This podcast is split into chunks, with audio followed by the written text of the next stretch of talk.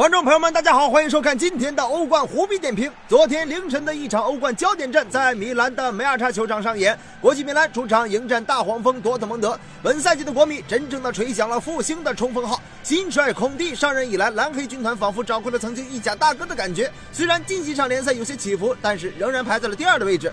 可是这么多年的蛰伏，也不是一招就能翻过身来的。目前的国米还属于侧躺状态，想要彻底脸朝上，还需要在欧冠中收复失地。可是事与愿违，本赛季的欧冠当中，国米目前是一平一负，排在了垫底，而对手大黄蜂是一胜一平，排在了第一。想在多特和巴萨手中抢到一个出线名额，那可是不容易。不过欧冠当中的米兰城球队比天气预报还不可预测。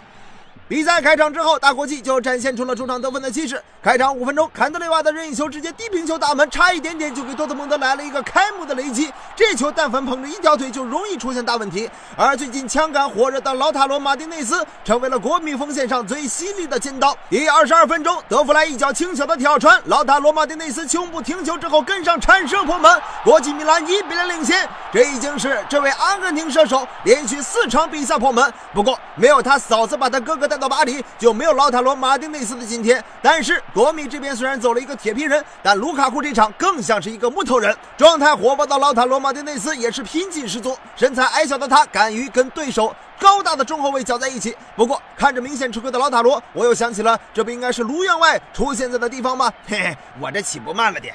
本场比赛状态不佳，过于迟钝的憨憨终于在下半场比赛被孔蒂换下。不过令人意外的是，换上场的居然是仅仅十七岁的埃斯波西托。这孔二愣子用人，哎，确实愣啊啊！而新上场的埃斯波西托果然是不同凡响。国米后场的长传，埃斯波西托带球在两名中后卫的包夹之下突入到禁区，最后被胡梅尔斯放倒，裁判判罚点球，真是年少有为。要知道，在中国，十七岁面对包夹防守的队员叫做曲一线和王后雄啊！这年轻人，我操！